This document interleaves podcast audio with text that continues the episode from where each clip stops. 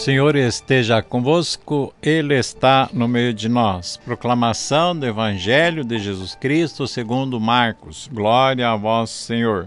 Capítulo 4, versos 26 e seguintes. Naquele tempo, Jesus disse à multidão: O reino de Deus é como quando alguém espalha a semente na terra, ele vai dormir, acorda noite e dia, a semente vai germinando, crescendo, mas ele não sabe como isso acontece. A terra, por si mesma, produz o fruto. Primeiro aparecem as folhas, depois vêm as espigas, por fim vêm os grãos que enchem as espigas. Quando as espigas estão maduras, o homem mete logo a foice, porque o tempo da colheita chegou. E Jesus continuou: Com que mais poderemos comparar o reino de Deus? Que parábola poderemos usar para bem representá-lo? O reino de Deus é como um grão de mostarda que, ao ser semeado na terra, é a menor das todas as hortaliças ou das sementes da terra. Quando é semeado, cresce e se torna maior que todas as outras hortaliças, estende ramos tão grandes que os pássaros do céu podem abrigar-se em sua sombra.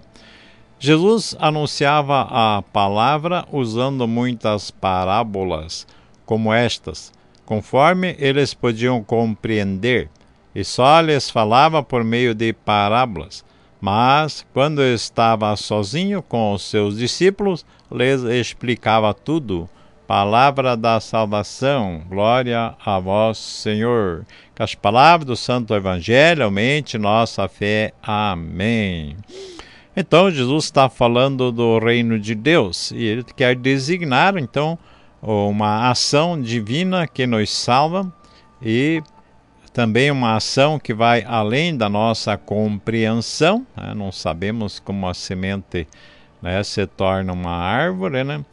E a parábola nos diz que temos que confiar de que o mistério da grandeza divina vai interagir e aquilo que nós semearmos de bom vai crescer frutos de vida, né? vivência.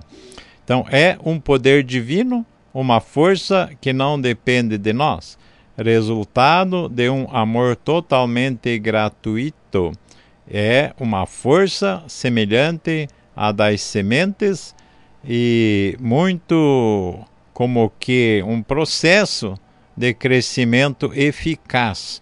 Chega até o tempo da colheita no momento certo.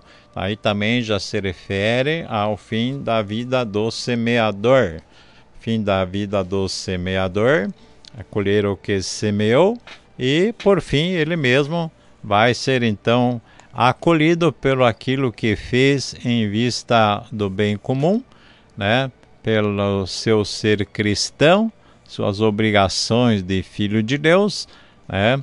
Discípulo, servo, obediente, fiel, serviçal, aquele que não desperdiçou o seu tempo, então ele terá como que uh, produzido bons frutos e haverá então uma retribuição para aquele que assim viveu.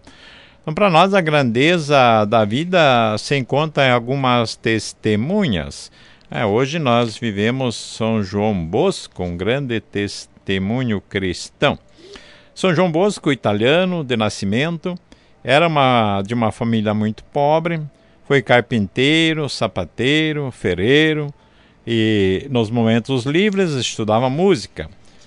Dizia que de tudo o que se pode fazer a mais divina era cooperar com o Senhor na salvação das pessoas, não se importar que os outros tomem um bom caminho e poder fazendo alguma coisa fazer, né?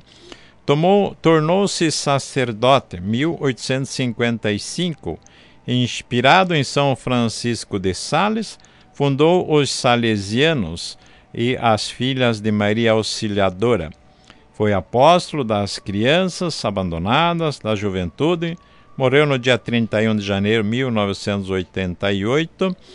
Agradecemos a Deus por sua vida tão bonita e santa e procuramos seguir então São João Bosco.